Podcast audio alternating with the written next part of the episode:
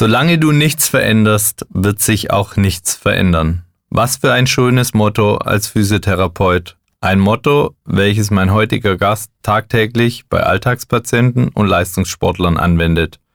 Er ist mit seinen 25 Jahren bereits ein umfassend ausgebildeter Therapeut, egal ob manuelle Therapie, Krankengymnastik am Gerät oder als DOSB Sportphysiotherapeut, bringt er sein breites Fachwissen bei uns in Team ein. Herzlich willkommen, Severin Annaberger, Physiotherapeut bei uns in Penzberg. Servus. In Corpore Sano, der Gesundheitspodcast für Alltagsathleten und High-Performer. Mit Physiotherapieunternehmer Carsten Rauch. Du bist bei uns bekannt für deine sportliche Leidenschaften, egal ob Fußball, Eishockey oder Betriebsfeiern. Bist du eher der Alltagsathlet oder High Performer? Hm, schwierig. Ähm, wahrscheinlich eher Alltagsathlet. Okay, welchen ähm, Sport machst du denn selbst? Selber spiele ich Fußball und Eishockey. Okay, auf professionellem Niveau oder? Also das wäre schön, aber es ist definitiv nicht so, nein. Okay, also einfach Hobby und ja, Sport. Genau, Hobby, Amateur. Ja. Hast du denn ähm, da selber schon ähm, Verletzungsproblematiken gehabt? Äh, tatsächlich muss ich sagen, dass ich relativ verschont geblieben bin bis jetzt. Also toi toi toi. Ähm, Mai, wenn dann so, so kleinere Sachen, muskulär oder im Fußball mal ein Bänderriss, aber jetzt nichts, nix. Keine größeren Verletzungen, Nein. klassischer Kreuzbandriss im Fußball. Zum Glück noch nicht. nicht. Dann bist du auch nicht über den Weg ähm, der Verletzung äh, zum Beruf Physiotherapeut gekommen. Wie kam es sonst dazu?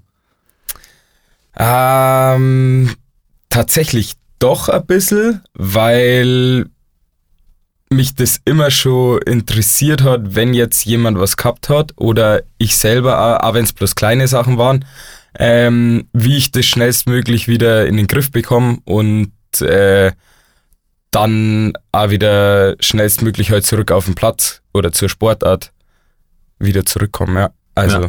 doch tatsächlich. Über Sport schon. und Verletzungsthema praktisch ähm, zum, zum Beruf gekommen. Ja. Ähm, du hattest auch ähm, angegeben, äh, ja, bei der Frage ähm, Wunschberuf natürlich Physio. Ja, was ähm, begeistert dich so an dem Job, den du jetzt tagtäglich machst?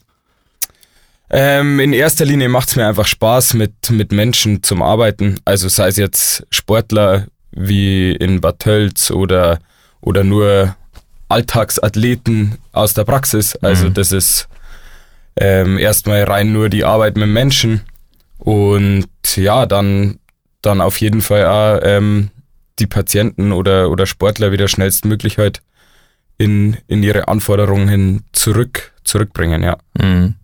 Ähm, Profifußball hat es nicht gereicht, deswegen Physiotherapeut. Ja, also. Ähm, warum hat es nicht zum Profifußball gereicht?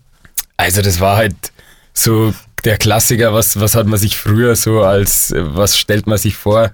Natürlich wäre Profifußballer schön gewesen, aber man hat relativ schnell gemerkt, glaube ich, dass das Talent dazu fehlt und ja, ja das war halt so ein, so ein Kindheitstraum, aber zudem hat es definitiv nicht gereicht. Ja. Auch mit mehr Training hätte es nicht gereicht. aber jetzt hast du wenigstens die Möglichkeiten, trotzdem mit Profis zu arbeiten. Der eine oder andere ähm, Fußballprofi macht es andersrum. Sebastian Deißler ist zum Beispiel inzwischen Physiotherapeut und ähm, war vorher Profi. Ähm, bei dir andersrum. Ja. Sehr cool. Ähm, du kamst vor ja, jetzt fast fünf Jahren auf einem auf einem spannenden Weg zu uns. Ähm, wann hast du bei uns angefangen und ähm, wo und wie? Boah, also Angefangen habe ich zum 1.10.2018 in der Praxis, habe aber davor schon ein halbes Jahr vorher, glaube ich, immer Mont Montag und Mittwochabends bei Tölz quasi im Training nur, nur mit behandelt, schon während der Ausbildung mhm. eigentlich. Genau. Also ähm, direkt wieder auch das Thema Sport, ähm, Sportlerbetreuung, Bad Tölz im, im Eishockey ähm, zum damaligen Zeitpunkt Zweitligist, aktuell ähm, leider nur noch Oberliga. Ähm, also auch wieder da der Schnittpunkt Sport. Du kamst über die Sportlerbetreuung zu uns und ähm, hast dann bei uns in der Praxis angefangen. Was unterscheidet so deiner Meinung nach die Arbeit mit ähm, Sportlern versus ähm, die Arbeit mit einem Patienten? Oder gibt es da gar nicht viel Unterschied, weil beides letztendlich der gleiche Körper ist? Doch, ich würde schon sagen, dass da einen Unterschied gibt. Also, das ist, sage ein bisschen schwierig, weil zum Beispiel beim Sportler einerseits, die sind alle total entspannt, sage ich jetzt mal, die meisten. Es gibt natürlich Ausnahmen, aber, aber die meisten, würde ich sagen, sind doch sehr entspannt und ähm, wenn man selber schon mal in einem Teamsport mit drin war, dann, dann weiß man, wie das halt so abläuft in einem Team mhm. und das ist wirklich total lässig. Andererseits hast du dann natürlich auch den Druck, dass du den so schnell wie möglich wieder fit bekommst, dass der wieder auf, beim Eishockey jetzt aufs Eis zurückkommt ja. und, und spielt. Ähm, gibt definitiv einen Unterschied zur Praxis, würde ich sagen. In der Praxis, die Patienten kennen die, ich sage jetzt mal, die, die Sportler in Tölz, die kennen ja meistens nur, wenn sie wirklich eine Verletzung haben oder ihnen was zwickt. Ähm, Ansonsten, es gibt natürlich auch Sportler, die sieht man kein einziges Mal in der ganzen Saison. Dann gibt es welche, die sind des Sieht Öfteren. Man jeden Tag mehrfach. Ja, des Öfteren da. Mai, das ist ja ganz normal. Und in der Praxis hast du halt einfach zweimal pro Woche mhm. normalerweise, je nachdem halt, deine Patienten. Und beim Sportler würde ich sagen, bei denen ist es tatsächlich so, die wollen ja wirklich, dass es so schnell wie möglich auch von ihnen selber wieder wieder quasi auf den Platz zurückgeht. Ja. Während man in der Praxis schon des Öfteren mal Patienten hat, die wahrscheinlich. Mit Motivationsdefiziten. Ja. ja, aber das ist natürlich auch immer wieder so unsere spannende Herausforderung, die Leute auch dahingehend so ein bisschen rauszukitzeln. Mensch, was, was ist der ein Antrieb? Also was ist klar, der, der Profisportler, dem sein Antrieb ist, weil es sein Job ist, weil mhm. er damit Geld verdient. Das sind natürlich auch die Probleme, bist du verletzt, ähm, verdienst du weniger Geld, wie wenn du, wenn du spielen würdest, ähm, ab einem gewissen Punkt. Und ähm, da ist natürlich der Antrieb ähm, riesig. Ähm, ob jetzt jemand dann in der Kreisklasse ähm, gerade Fußball spielen kann oder nicht, ist jetzt mal wirtschaftlich gesehen für denjenigen wahrscheinlich egal. Ähm, und ja, ist einfach ein anderes Arbeiten. Tölzer Löwen betreust du ähm, bis heute, also so hast du bei uns angefangen, ähm, bist inzwischen hauptverantwortlicher Physiotherapeut dort. Nehm uns doch mal mit in die in deine in deine Arbeit dort. Ähm, wie wie sieht die aus? Ähm, was was machst du da? Ähm, so jetzt ein normaler normaler Dienstag, Donnerstag, wenn ich da während genau, Training also, bin oder während Spiele. Genau, also ich glaube, das hatte ich mir so aufgeschrieben. Es gibt glaube ich so den Unterschied Training und Spiele. Ähm, fangen wir vielleicht einfach beim Training an. Ähm, wie oft bist du dort und ähm, wie, wie sieht so ein Tag aus? Was, was steht da so an für dich und die Jungs? Also ich bin immer Dienstag, Donnerstags ähm, in Tölz im Eisstadion. Da haben wir ja den Raum, ähm, wo die Liga drin steht, verschiedene Elektrogeräte, äh, Geräte zur, zur Recovery und genau. Also ich komme da morgens an, bin meistens vor den Spielern da, ähm, außer ein bis zwei, die sind schon da. Dann schaue ich vorher in die Kabine, dass die wissen, dass ich da bin. Und dann ist wirklich so, also die ersten sagen, ich würde kommen. Dann ist es meistens so, kommen wir alle zur gleichen Zeit. Dann sage ich halt immer, ja gut, für den brauche ich nur so lang, mhm. für den brauche ich ein bisschen länger, kannst erst später kommen, du kommst nach dem Training. Und ja, genau, die organisieren sich das dann auch. Ähm, tatsächlich ein bisschen selber. Also die sagen, na ja gut, dann geh du zuerst, ich brauche mhm. nicht so lang, dann kommst du danach und genau, eigentlich und dann ist das, das ganz unterschiedlich. Also manche kommen vor dem Training, weil sie ja Tape brauchen, mhm. sei es jetzt Sprunggelenk, Handgelenk, alles Mögliche. Ja. Ähm, dann manche kommen mit, mit kleinen Beschwerden und dann die Spieler, die tatsächlich verletzt sind, das ist eigentlich so ein ungeschriebenes Gesetz, würde ich mal sagen. Die können während der Trainingseiszeit, wo die anderen auf dem Eis sind, da ist sonst nämlich sowieso keiner da mhm. und da können wir die ganzen verletzten Spieler, die ich dann währenddessen behandle. Genau. Ja. Also gibt es praktisch die, die unterschiedlichen Ansprüche oder Bedürfnisse, die jeder hat ähm, und ähm, unterschiedliche Zeitslots, ähm, in denen die dann behandelt werden. Und ähm, das natürlich zweimal die Woche vor Ort. Verletzte Spieler kommen auch ab und zu dann ähm, die restlichen Tage zu uns in die Praxis. Ähm, was würdest du sagen, ist so beim Eishockey gerade die, die beanspruchtste Körperregion vielleicht? Oder warum, warum kommen die meisten Spieler zu dir, wenn sie jetzt nicht ähm, eine gewisse Verletzung haben? Ähm, würde ich tatsächlich sagen, Leist, Leiste und Hüftregion. Ja. Und natürlich, was halt dann mit, der, mit dazu zusammenhängt, äh, unterer Rücken. Also, das sage ich mal, ist so der Hauptschwerpunkt, wenn jetzt wer kommt und, und quasi keine, keine gravierende größere mhm. Verletzung hat, so leichtere Verletzungen sind das eigentlich die Hauptpunkte. Also ja. Leiste, Hüfte. Ja. ja. Und gibt es da Unterschiede in den Phasen so vor der Saison, während der Saison? Ähm, also ist das Gibt es da irgendwelche Themen? Ähm, in der Vorbereitung wird natürlich intensiver trainiert. Ähm, während der Saison ist natürlich die Spielbelastung höher. Gibt es da nochmal Unterschiede? Also ich würde definitiv sagen, dass die in der Vorbereitung, wenn es wieder losgeht, ähm, mehr kommen mhm. zur, zur Behandlung für so, für so leichtere Verletzungen.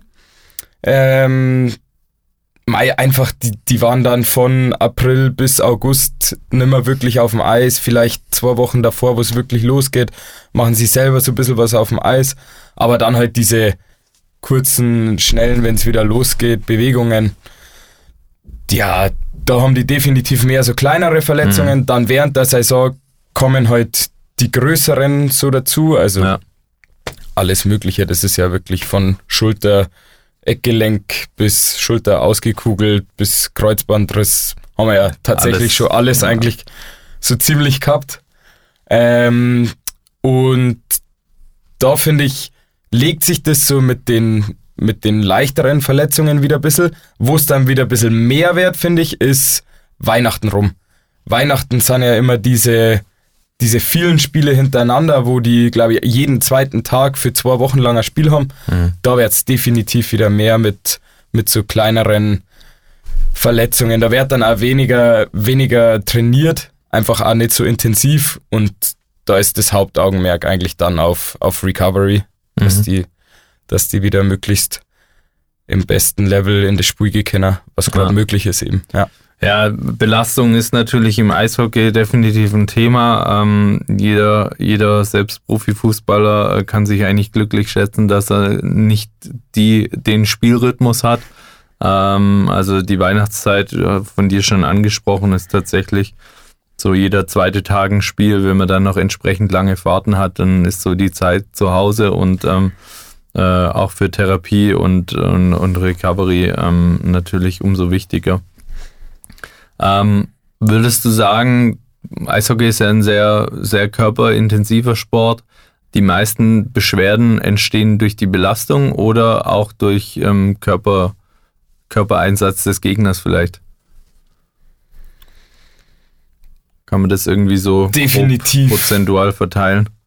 Ich finde, dass das definitiv äh, ein Mix aus beidem ist. Mhm. Weil dadurch, dass die, die Belastung so hoch ist, du bist vielleicht gerade, wenn du jetzt schon länger auf dem Eis stehst oder, oder viele Spiele jetzt gemacht hast und hinter dir hast, nicht mehr so frisch, dass du sagen kannst, okay, ich kann gescheit dagegenhalten oder hab in jeder Situation genau die richtige Anspannung. Dann kommt nur ein Check vom Gegner oder mhm. so. Ist, glaub schwierig, dass man da sagt, also das, was es, was es beeinflussen kann, finde ich, ist natürlich, der Gegner konnte es natürlich schon sehr beeinflussen, wenn es jetzt da einer dabei ist, der wirklich sagt, okay, der legt es drauf aus, den Spieler mhm. zu verletzen, dann schafft er das auch. Also ja. das ja. definitiv. Erlebt man ja auch leider tatsächlich immer wieder, ähm, gerade in dann hart umkämpften ähm, äh, Phasen und Spielen. Mhm. Ähm, hatte jetzt ähm, so ein bisschen verfolgt in der DL2 die, die Playoffs und ähm, ich glaube, Landshut hat ähm, in der, also in sechs Spielen, fünf oder sechs Spielen, fünf oder sechs Spieler durch Verletzung verloren. Ja, ja also das ist, ähm, dann, ob das dann immer explizit nur natürlich der, der Körpereinsatz mhm. ist, aber die Intensität ist äh, natürlich in entscheidenden Spielen oder in entscheidenden Phasen der Saison ähm, schon mit, mit beitragend. Ja, das merkt man, finde ich, äh, wenn man, du warst es ja auch, du warst ja auch oder bist jede, jede Saison auch immer mit dabei. Und der Unterschied von jetzt Playoff-Spiel oder Playdown-Spiel zu einem normalen Ligaspiel, also ja. da geht schon anders zur Sache. Ja, ja. Für viele Vereine steht natürlich auch viel auf dem, auf dem Spiel. So eine Ligenzugehörigkeit ist natürlich für die sportliche Perspektive auch, auch extrem wichtig. Ja. Ähm, jetzt haben wir viel über Training und, und die unterschiedlichen Phasen gesprochen. Ähm, wie sieht denn so ein klassischer Spieltag aus? Gibt es ähm, wahrscheinlich Unterschiede, Heim- oder Auswärtsspiel? Ja, also Heimspiele bin ich eigentlich, ja, da bin ich immer vor die Spieler da. Ähm, drei Stunden vor, vor Anpfiff bin ich im Stadion. Ähm, bin dann meistens nur vorne, vorne in der Kabine, warte bis die ersten Spieler kommen. Ähm, mit dem Equipment Manager und Coach meistens nur Gespräch. Und ja, dann geht's los. Also dann können wir die ganzen, die ganzen Spieler, die können wir auch sofort halt vorm Spiel. Da gibt's, manche haben irgendwelche Rituale, dass sie sagen, nein, der muss vor mir beim Physio sein, dass ich da nachgehe, sonst bringt das kein Glück. Und ähm, da gibt's auch, äh, die haben nichts wirklich an Verletzungen, aber sie kommen halt, halt einfach, einfach noch davor nochmal zum Physio, mhm. ähm, kurz Beine durchlockern oder, oder, genau, das ist so ein bisschen das Ritual von denen. Ähm, das darf man auch nicht unterbrechen, weil sonst äh, ist das natürlich für den Spieler eine Katastrophe. Also ist ja, ist ja wirklich so, ja. die, die haben das halt schon so drin im Kopf, das ist ganz normal. Genau, dann äh, muss man immer schauen, ob jetzt auswärts oder heim, dass man das Eis rechtzeitig bekommt. Ähm, musst ja warten, bis die Eismaschine rumgefahren ist, mhm. dass du dann das Eis kriegst. Ähm, genau, ganz, ganz wichtig für die Spiele. Also mit Eis ist nicht die Eisfläche gemeint, Na, sondern das Eis zum Kühlen von potenziellen Verletzungen. Genau, ja. genau. Nicht für Getränke, sondern für Verletzungen. ähm, ja, genau, dass du das halt in den Eiskoffer rein ja. und zu Packs machst, dass falls dir ein Schuss blocken oder irgendwas ähnliches, dass du das bereit hast. Dann natürlich Franzbrandwein, ganz wichtiges Thema. Auch ähm, nicht zur innerlichen, sondern zur, zur äußerlichen, äußerlichen Anwendung. Anwendung. für die Spieler. Wobei wir auch schon Spieler hatten, die gern mal einen Schluck genommen haben. ja, wir, nennen jetzt, wir, nennen, wir, nennen jetzt, keine Namen.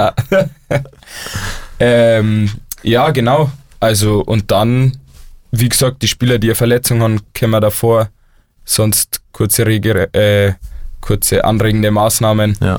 Und während dem Spiel ist man eigentlich so wirklich, ähm, ja, ich sag mal, Mädchen oder Physio Mädchen für alles. Physio für alles, ja. ähm, ja, du machst die Bank, also die, die Tür, dass die wechseln können. Wenn jetzt irgendeiner Verletzung hat, dann schaust du, ähm, dass das versorgt wird. Heim ist es ein bisschen einfacher, würde ich mal behaupten, weil da der Philipp eben dabei ist, mhm. also der Arzt ja. ähm, von Dr. Die, Minzlaff. Dr. Minzlaff genau. von die Tölzer Löwen. Ähm, auswärts ist es schon so, dass du, dass du da definitiv erstmal du das ja, mehr oder weniger beurteilen musst. Und wenn es dann wäre, kannst du natürlich den Teamarzt von denen mit dazu holen, aber ja. ist auswärts definitiv ein Unterschied zu, zu Heimspiele. Ja. Und ja, dann nach dem Spiel halt äh, regenerative Maßnahmen. Einfach, ja. wer was hat, wer irgendwelche Beschwerden hat. Genau. Ja. Auch da ist natürlich wieder ein bisschen abhängig, steigt man danach in den Bus ein ähm, oder nicht, ähm, oder ist man halt daheim, dann ist vieles einfacher. Ja. ja.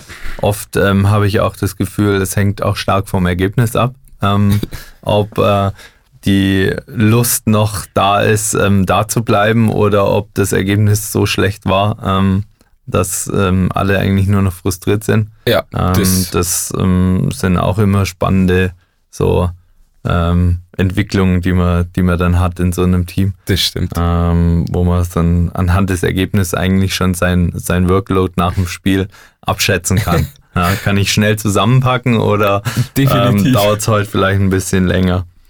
Ähm, die, die Zusammenarbeit mit, mit dem Doc ähm, hast du schon angesprochen. Ähm, bei den Heimspielen haben wir den Luxus, dass ähm, wirklich ähm, ein erfahrener ähm, Sportorthopäde da, da dabei ist und der natürlich auch medizinisch da direkt eingreifen kann, weil man, manche Sachen wie jetzt irgendwie ein Cut nähen ähm, äh, fällt nicht unter unser Tätigkeitsprofil. Ja. Ähm, auswärts ist es so, wie du es beschrieben hast. Man, man muss so ein bisschen auch managen. Ich weiß noch, bei meinem allerersten ähm, alleinigen Spiel, ähm, nicht im Eishockey war das damals, sondern ähm, im Handball, auch auswärts, da waren gar keine Ärzte vor Ort, hat sich ein Spieler, wie sich dann rausgestellt hat, eben auch die, die Mittelhand gebrochen. Und ich war beim ersten Mal da und er so, wow, irgendwie, das fühlt sich komisch an. Ich so, ja, sieht auch komisch aus.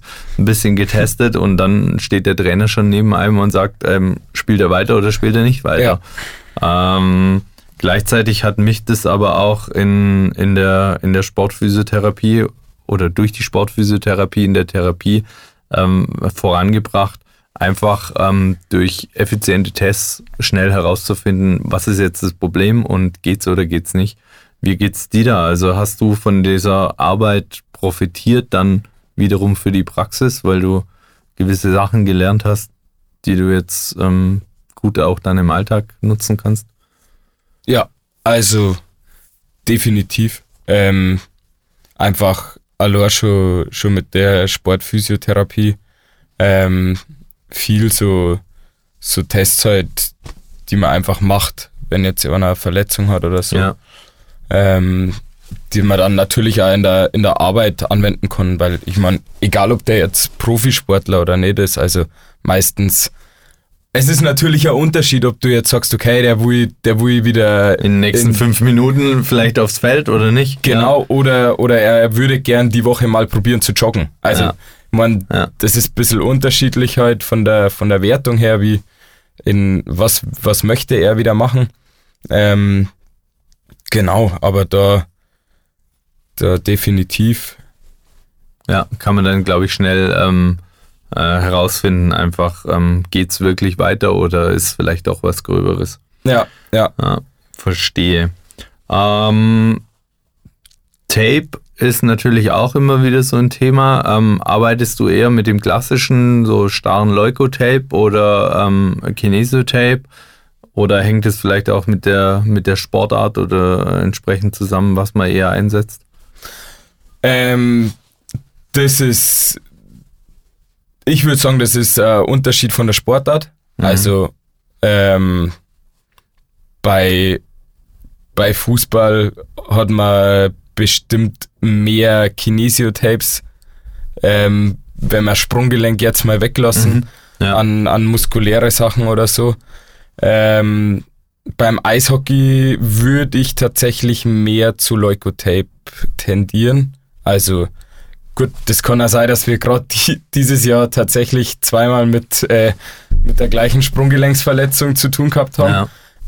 Was wir die, die Jahre davor eigentlich noch, noch gar nicht gehabt haben. Aber da haben wir viel mehr, viel mehr Leukotape braucht. Mhm. Und ja, auch Schulter oder, oder Handgelenk vor allem, da nimmt man mehr Leukotape ja. als, ja, als im, im Fußball als, so. Ja, ja, Fußball mehr Kies. Aber man muss auch dazu sagen, Fußballer tapen sie ja das Handgelenk, wo so Obwohl sie medizinischer haben. Nutzen ist oder vielleicht nur um, um ein, ein äh, Handgelenks, also so ein Armband, Armband halt äh, abzudecken. abdecken. Ja, ja anstatt dass ja. man es einfach kurz runter macht. ja, vielleicht ist es aber halt auch das Ritual und sie brauchen dieses Armband, um, Kann natürlich um gut, sein. gut spielen zu können. Ja, ähm, ganz, ganz wichtig. Ähm, Gleichzeitig, weil du es jetzt sagst, so je nach Sportart, ähm, beim Eishockey ist natürlich aber so auch, dass die, die Art der Ausstattung, ähm, also das, was der Spieler anhat, ähm, inklusive seiner, seiner Schlittschuhe, manche Sachen natürlich limitiert. Also ein, ein Sprunggelenksverband funktioniert ähm, im Fußballschuh meist sehr gut. Hm. Äh, Im Eishockey ähm, muss man meistens ein bisschen improvisieren, weil das ähm, der Schuh dann halt doch auf Maß angefertigt ist und da wenig Spielraum ist, sagen ja. wir so. Ja, ja, das stimmt. Also das wird halt dann einfach modifiziert, sage ich jetzt mal. Genau. So nenne ich es mal. Das ist jetzt nicht alles nach, nach Lehrbuchanleitung, was wir ja. da machen und ähm, dann Lösungen finden. Aber das ist auch was, was ich eigentlich in der Arbeit schätze. Man kann viel ausprobieren und schauen mit dem Athleten, hey, probier's mal so, ja. mit dem kommst du mit dem zurecht, vielleicht reicht's, ähm, vielleicht brauchen wir noch einen Streifen mehr. Jetzt hatten wir eine Handgelenksverletzung, da war es so, durch die viele ähm, Belastung oder viel Bewegung im Handgelenk haben wir eigentlich jede, jede Drittelpause immer nochmal nachgetaped, um es einfach nochmal fester wieder zu machen. Ja. Ähm, das sind so Dinge, die man einfach, ähm, ja. Ja, im Endeffekt, du lernst halt, halt so ähm, verschiedene, verschiedene Tape-Verbände und im Endeffekt ist es ja dann so, das, was dem Sportler dann hilft, ist ja auch in irgendeiner gewissen Art und Weise richtig. Also, mhm. wenn ich dem jetzt ja. den normalen klassischen Tapeverband für Sprunggelenk mache und der sagt aber, oh, das ist total scheiße, mit dem ja. äh, komme ich überhaupt nicht zurecht, warum soll der dann richtig sein, wenn ich einmal halt weniger mache und er damit dann gut zurechtkommt? Ja. Also, ich meine, das ist ja. Definitiv gebe ich, dir, gebe ich dir komplett recht. Da muss man einfach anpassen, was, was ist für die Sportart wichtig oder, oder für, für die Belastung. Ähm, welche gibt es spezielle Maßnahmen, die wir noch einsetzen? Ähm, vielleicht eher in so in der Preseason, also ähm, in Richtung Testung?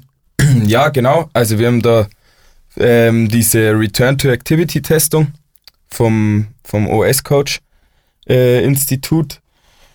Äh, ähm, ja, im Grunde macht da jeder Spieler eigentlich davor, ob jetzt obere Extremität, also sprich Arme, oder untere Extremität, ähm, Beine, beide Level, also alle vier Level durch mhm. von dem Test, damit wir davor ein, einfach so eine Baseline haben, an der wir uns orientieren können. Also, Was kann der leisten im gesunden Zustand? Genau, damit wir, damit wir da wissen, wie schaut es vor einer Verletzung aus, dass wenn sich der in, in der Saison verletzt, damit wir einfach wissen, okay, der war vorher so und so gut und da muss er mindestens wieder hier, dass wir den wieder mit gutem Gewissen aufs Eis lassen können. Mhm.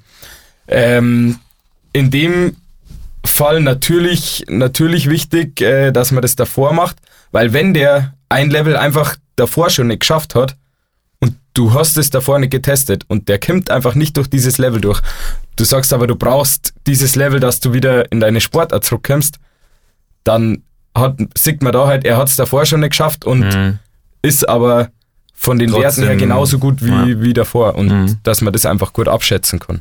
Ja. Ähm, ich finde es auch super spannend und interessant, ähm, wie unterschiedlich die Spieler teilweise dann ähm, zu einem kommen. Wir hatten jetzt dieses Jahr auch einen ähm, Fall, wo wir am Anfang äh, in dem Screening erstmal gedacht haben, um Himmels Willen, wie kann dieser Typ eigentlich Eishockey spielen? Am Ende war er Spieler des Jahres in der, in der Oberliga. Ähm, ja, jeder bringt andere Voraussetzungen mit und jeder hat andere Stärken und ja. ähm, das ist dann halt ganz schön zu sehen. Ähm, okay, der, der eine Spieler kann was besonders gut, ähm, dann muss er es nach einer Verletzung auch wieder können mhm. oder er konnte es vielleicht nicht besonders gut.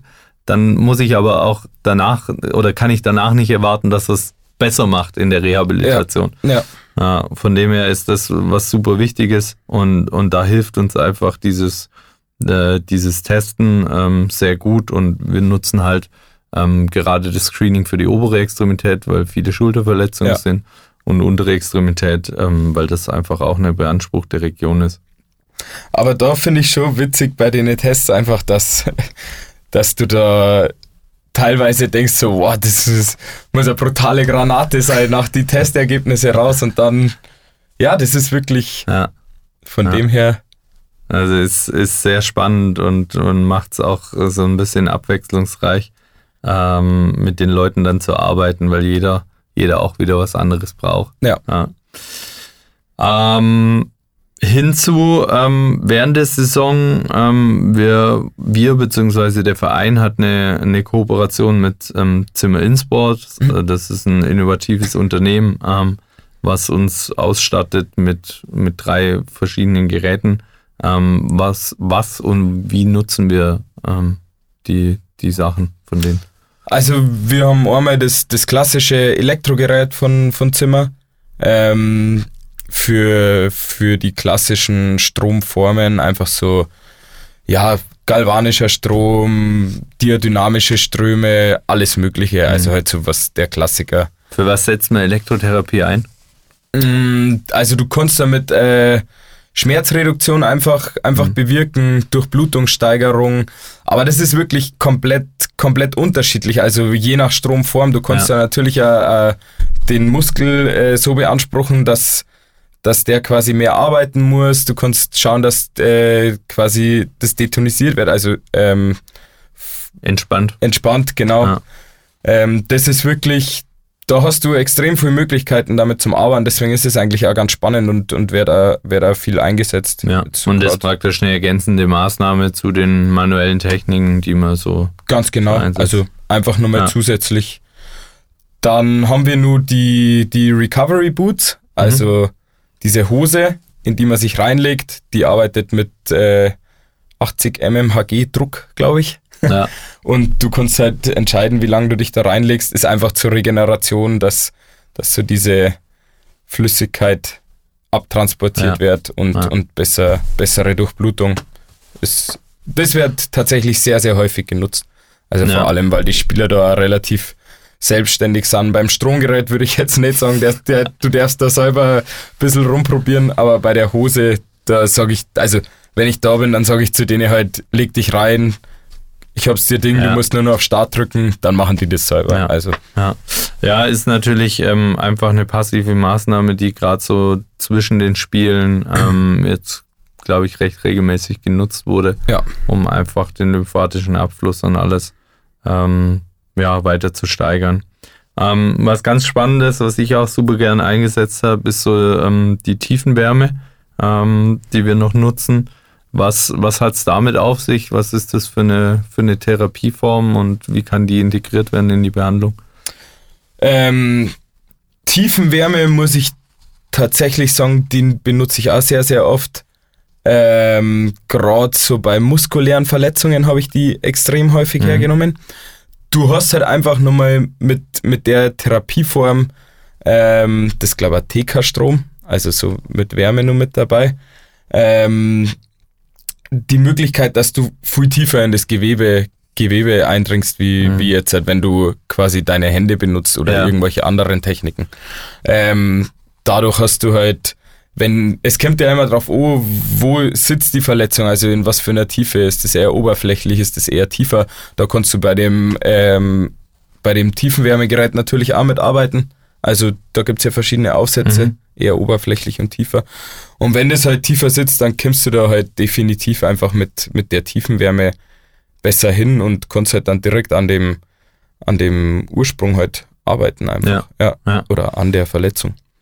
Ja, das sind natürlich, also ähm, wenn man das jetzt hört, ähm, coole Voraussetzungen, um im Leistungssport zu arbeiten. Und ähm, es gibt uns natürlich die Möglichkeit, auch durch solche Kooperationen mal Gerätschaften auszuprobieren und dann wiederum für uns in die Praxis zu integrieren.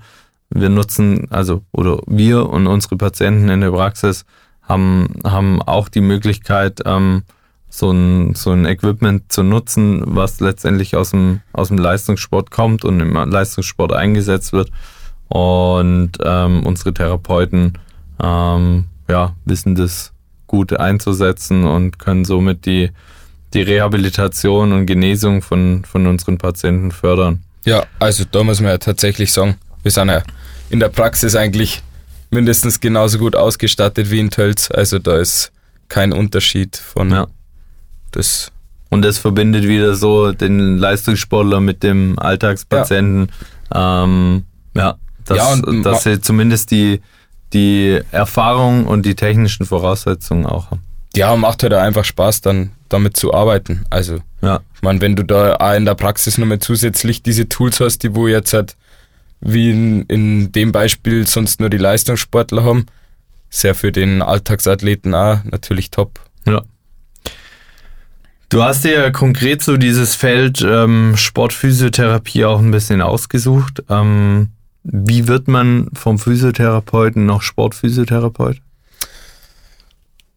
Du musst zwei verschiedene Ausbildungen nur machen. Also erstmal diesen Grundkurs vom, vom DOSB anerkannt. Das, das sind, glaube ich, zwei Wochen. Ja. Ähm, die, dass du so diese, ja, den Grundstock, glaube ich, einfach mal bildest, so ein bisschen in die Sportler, Sportlerarbeit mit, mit reinkommst. Ähm, da muss man dazu sagen, in dem Grundkurs, den kann ja wirklich jeder machen. Also den mhm. können auch Masseure machen, Physiotherapeuten, das ist ganz egal. Und das ist auch egal, ob du davor schon mal was mit Sportler zu tun gehabt hast oder nicht. Deswegen ist das so, sage ich mal, so dieser ganz, ganz grobe Einstieg in Sport. Ja. Wenn du jetzt davor, die meisten haben natürlich zuvor schon eine, ähm, Arbeit mit Sportlern hinter sich, ähm, hast du schon ein bisschen halt, ja, ich würde jetzt nicht sagen Ahnung, aber du weißt schon ungefähr, was auf dich zukommt. Ja, ja. oder ich mache es halt, um, um mit Leistungs- oder mit Sportlern zu arbeiten. Genau. Ja. Und dann ähm, gibt es nur die zweijährige Ausbildung, Ausbildung zum DOSB Sportphysiotherapeuten. Ähm, die, ja, wie gesagt, geht über zwei Jahre. Immer sind, sind vier Wochenkurse. Ähm, das ist dann schon wirklich spezifisch auf Sportarten, auf Leistungssportler. Da sind auch nur Therapeuten dabei, die quasi Leistungssport irgendwo betreuen. Ja. Genau. Ja. Und das muss ich sagen, hat mir auch sehr, sehr viel Spaß gemacht und hat mir auch Spaß gemacht, mit, mit den, den anderen Therapeuten, die da sind, sich einfach auszutauschen. Also, es ja. war echt, war echt cool. Ja. Ist, ähm, du bist jetzt bei uns der Zweite, der es schon ähm, gemacht hat. Ähm, aktuell ähm, haben wir jetzt dann noch eine, eine dritte Therapeutin, ähm, die, die in den Bereich gehen, weil sie halt im Leistungssport arbeiten. Ähm, man muss dazu sagen, in Deutschland ist alles über Lizenzen und sonst was organisiert. Ähm, sprich, nur mit dieser Lizenz darfst du auch künftig Fußballnationalmannschaft arbeiten oder mit Sportlern zu Olympia fahren. Ja. Deswegen ist es natürlich auch eine, eine wichtige Qualifikation, um einfach neben der Fachlichkeit aber auch die einfach die Chance zu haben, ähm, beruflich da sich noch weiterzuentwickeln. Ja. Wäre das für dich irgendwann mal ein, ein Thema, dass du sagst, Mensch, ähm, Olympia oder, oder für den DFB zu arbeiten?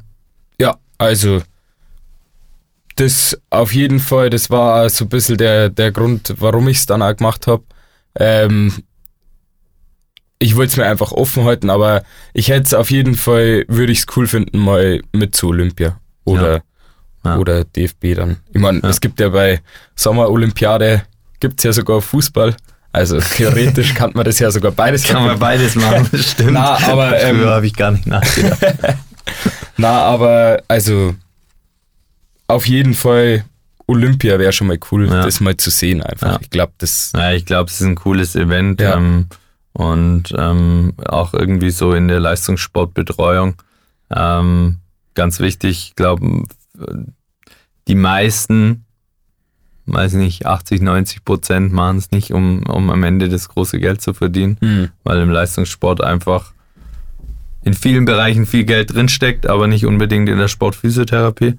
Ja. Ähm, aber es ist halt einfach so eine so ein gewisser Ehrgeiz, was man der Sportler möchte zur Olympia, man möchte dem helfen, dass er dahin kann und dann ist es auch für den für den Therapeuten dann so ein bisschen die Belohnung für die Arbeit.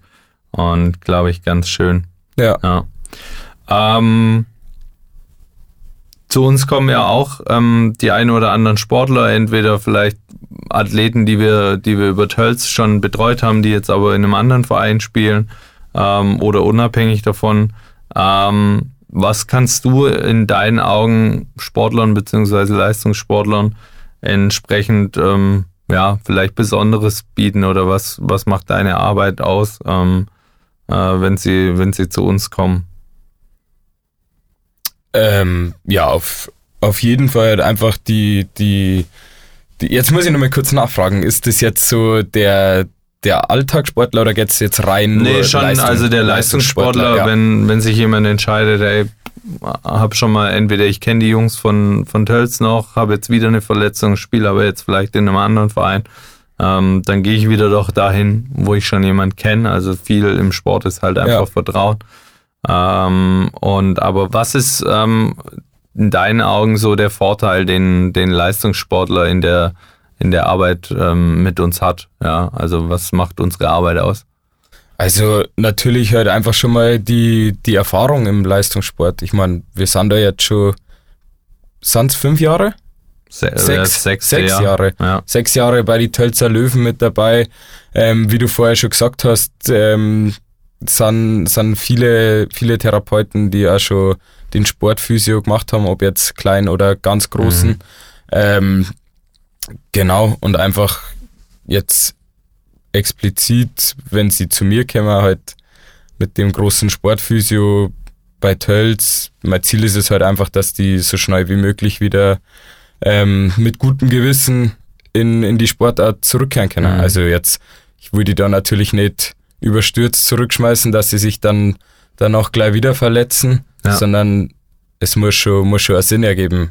Und Ja, das ist, glaube ich, auch so die, die, so eine Art nachhaltige Arbeitsweise, dass man halt sagt, über wirklich standardisierte Tests können wir ganz gut beurteilen, ähm, wie weit ist er, was kann man Ja. ihm zumuten, was kann er auch vielleicht auch in einem, in einem Teil von einem Mannschaftstraining wieder machen. Im Eishockey ist so, es gibt so Skaten, ähm, Übungen mit Fahren zumindest. Mhm. Ähm, dann ähm, wieder als Spieler ohne Körperkontakt zurückzukommen, bis hin dann wieder Körperkontakt, sprich ähm, volle, volle Trainingsbereitschaft. Und da gibt es unterschiedliche Phasen. Und ich glaube, wir können die, die Sportler und Athleten, unabhängig ob jetzt Eishockey oder eine andere Sportart, wieder so auf dieses Mannschaftstraining gut, gut ja, vorbereiten. ja. Ähm, wir haben uns da auch so ein bisschen Gedanken gemacht dazu und ähm, möchten Sportlern so eine Rehab Week ähm, oder, oder Reha-Woche ähm, entsprechend anbieten. Kannst du uns da vielleicht so ein bisschen erklären, was, was würde ein Sportler erwarten? Ähm, was, was machen wir? Welche Bereiche gibt es, angefangen von Diagnostik, Therapie, Training, Trainingsplanung? Genau, also diese, diese Rehab Week bei uns, ähm, das ist jetzt was ganz Neues eigentlich, was wir uns, was wir uns ausgedacht haben. Ähm, für diejenigen, die sich darunter nichts vorstellen können, es ist ja, also man kann ja theoretisch nach einer Verletzung äh, in eine Reha gehen. Ähm, wenn jetzt so einer sagt, boah, da aber äh, eine Woche nach, weiß ich nicht wohin, jetzt nicht unbedingt, ähm, kann man natürlich auch bei uns machen.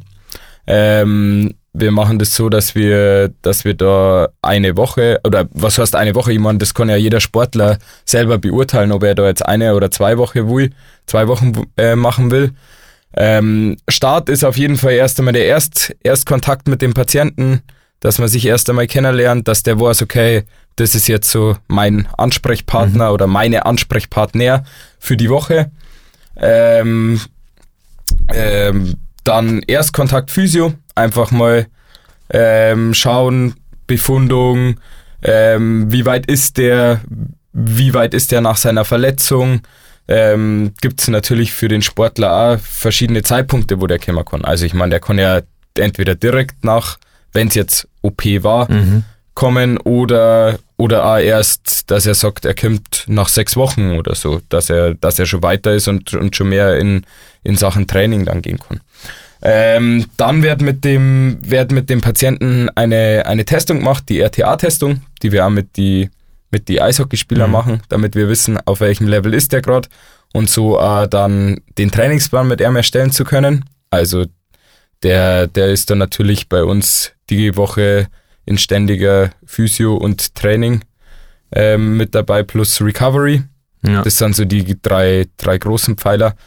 Ähm, genau, und dann, dann hat der, hat der Patient oder, oder der, der, der Sportler selbst die Möglichkeit ähm, zu wählen, möchte, möchte er 1 zu 1 Training, möchte er nur 1 zu 1 Training, möchte er Training in einer Gruppe oder, oder genau, also das sind, das, das hängt so ein bisschen von dem, von dem Sportler selber Ja. mit ab.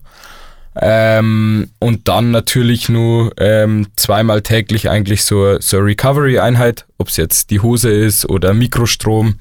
Ähm, genau.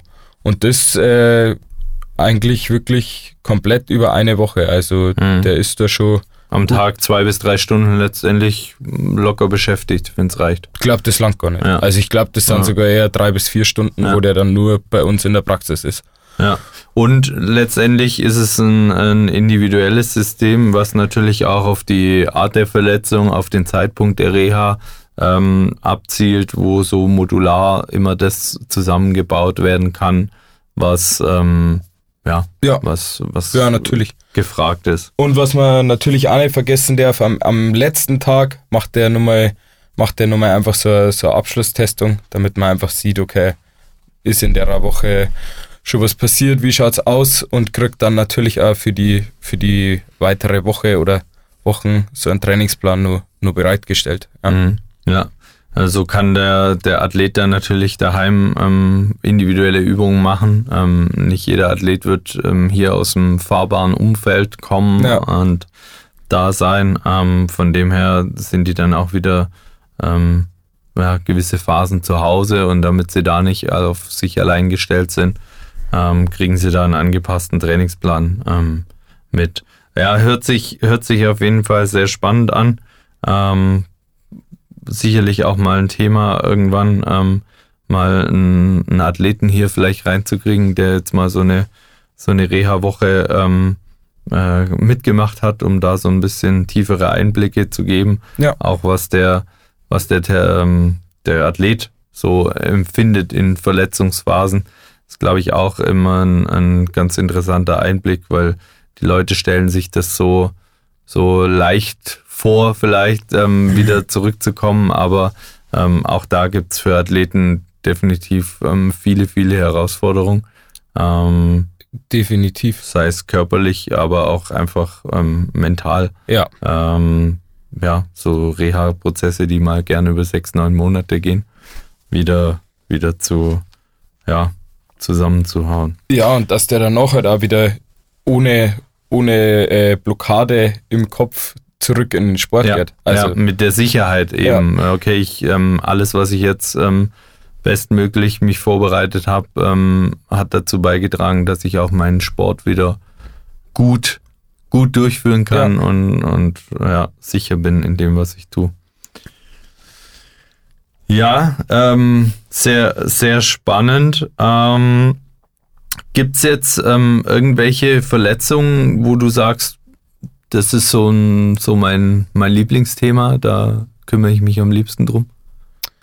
Ähm, also eine Lieblingsverletzung. Ja, also man hat ja so entweder Ja, Körperregionen, die du am liebsten ähm, behandelst Ja. oder ähm, ja, Na, also ich habe jetzt bloß gerade gelacht, weil ich mir gedacht habe, so niemand hat gerne liebsten, Verletzung. am liebsten soll sich keiner verletzen. Ja, ja. Aber ähm, na, an, ansonsten tatsächlich, also Knie, so, das ist schon so, wo ich sag, das ist auch das, was ich so am meisten, ja, nicht interessiert, aber, aber ja, ich kann jetzt nicht Spaß, Spaß macht sagen, aber Ja doch, also ich finde, Ja, ähm, man ja kann doch. schon sagen, es macht einem die Rehabilitation die- Spaß, ja, das auf jeden ist ein Fall. positiver Prozess. Ja, das auf jeden Fall. Also die Rehabilitation von einem Kniegelenk, sei es jetzt Kreuzbandriss oder irgendwas, das macht mir am meisten Spaß.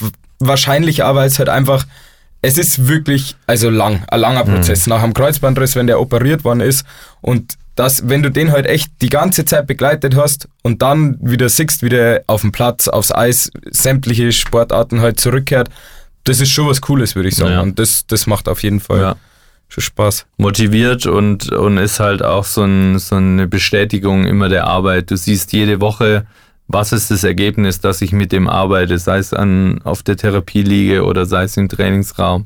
Ich sehe einfach, okay, er kann jetzt mehr Gewicht machen, er Mhm. kann ähm, dreidimensionale Bewegungsabläufe irgendwann, wir trainieren ähm, mit, mit visuellen Reizen über, über unsere technischen Geräte, die Ja. wir haben, One-Speed äh, Speedcode-System, wo dem Sportler schon mal wieder auf seine ähm, Sportarten ähm, ja, spezifische Bewegungsabläufe abge, abgefragt werden und ähm, wenn man den Sportler dahin begleiten kann, Ja. dann ist das definitiv ein, ein schöner Prozess. Ja, oder jetzt auch am Anfang von der Therapie, also wenn der direkt nach OP kommt und äh, san, sei es bloß äh, paar Grad mehr Beugung oder, oder Ja. komplette Streckung. Also ich Ja. meine, das ist ja wirklich so der komplette, dass man eigentlich die komplette Zeit über äh, einen Prozess halt sieht, Mhm. der Verbesserung.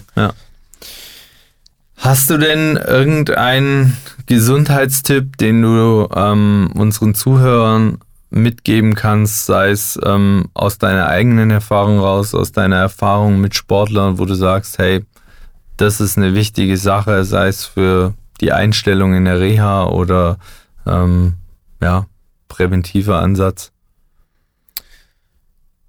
Mal einfach, dass man, dass man auf jeden Fall, das sind nicht so klassische Phrasen, das ist so, aber, aber es steckt ja wirklich was dahinter. Wir müssen also, dass so ein Schwein aufstellen. ja, ja, echt so. So zack, da gleich mal zwei Euro reinschmeißen. ähm, na, dass man halt nie aufgibt. Also wirklich, ja. also egal, wenn es jetzt mal, wenn es jetzt mal eine Zeit lang ist in dem Prozess der Reha, wo sich einfach nichts tut, weil es das halt auch mal gibt. Also ich meine, das, das ist halt einfach so, dass, dass der Körper auch so verschiedene halt Wundheilungsphasen oder Umbauphasen mhm. oder sowas hat.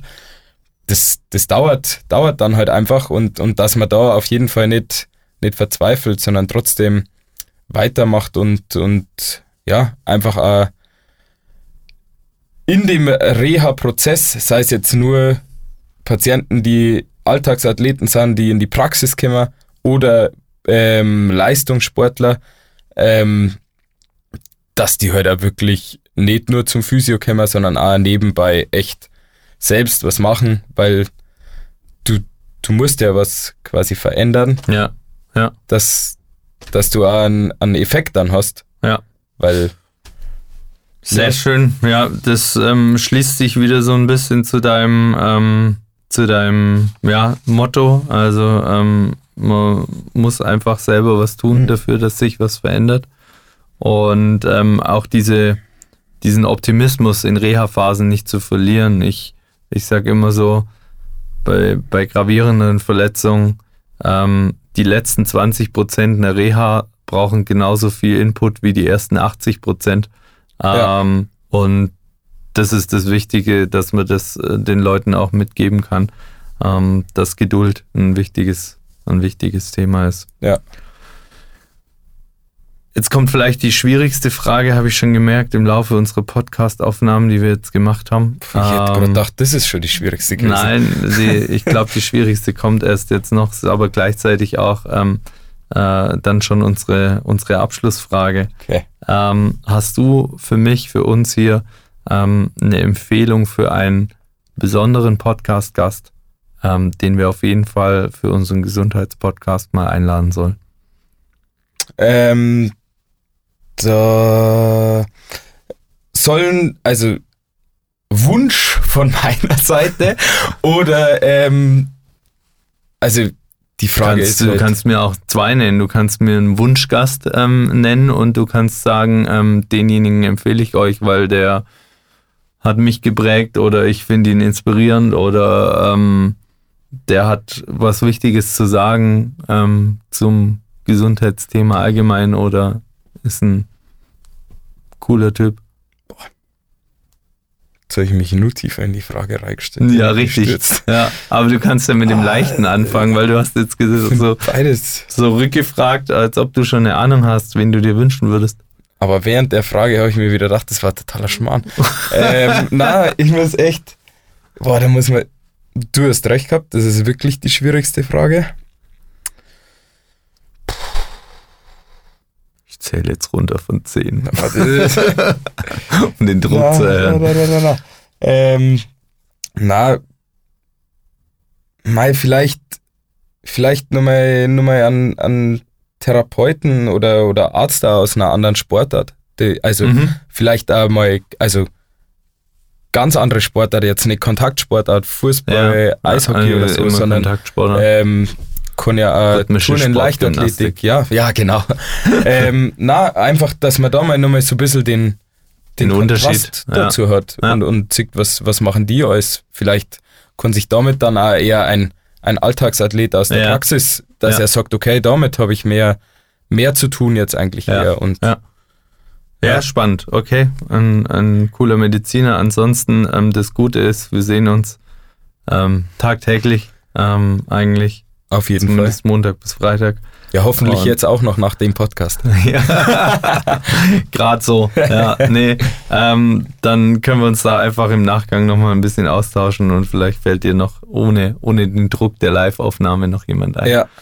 Ähm, ansonsten vielen, vielen Dank. Ähm, spannender Einblick so in die, in die Sportphysiotherapie und ähm, in die Arbeit und dass sich ähm, das Wichtigste, glaube ich, auch ähm, wahnsinnig viele Sachen aus dem Bereich ähm, übertragen lassen für, für jedermann. Und ja, man eigentlich nur sagen kann, ähm, egal ob Alltagsathlet oder High Performer im Sportbereich, ähm, sie sind sowohl bei dir als auch bei allen anderen Therapeuten bei uns gut aufgehoben. Ja. Ähm, vielen, vielen Dank, Severin, dass du dir die Zeit genommen hast und hier warst. Und ähm, ja, ja, für dich geht es jetzt zurück in die Praxis. Ja, auch danke von meiner Seite. Hat mir echt viel Spaß gemacht, auch wenn ich vorher leicht nervös war. Aber ja. Hat man, hat man nicht gemerkt. Das ähm, passt wunderbar. Ähm, Podcast ist jetzt was, was ähm, für uns ein neues Format ist. Ähm, als Therapeut sowieso ähm, wäre, wär, glaube ich, auch schlimm, wenn, wenn das jetzt schon zu 100% routiniert wäre. Das stimmt. Ja. Vielen, vielen Dank und bis bald. Danke. Das war in Corpore Sano, der Gesundheitspodcast für Alltagsathleten und High-Performer. Mit Physiotherapieunternehmer Carsten Rauch. Dir hat diese Folge gefallen? Dann zeig es uns mit deiner Bewertung bei Spotify und Apple Podcasts. Bis zum nächsten Mal.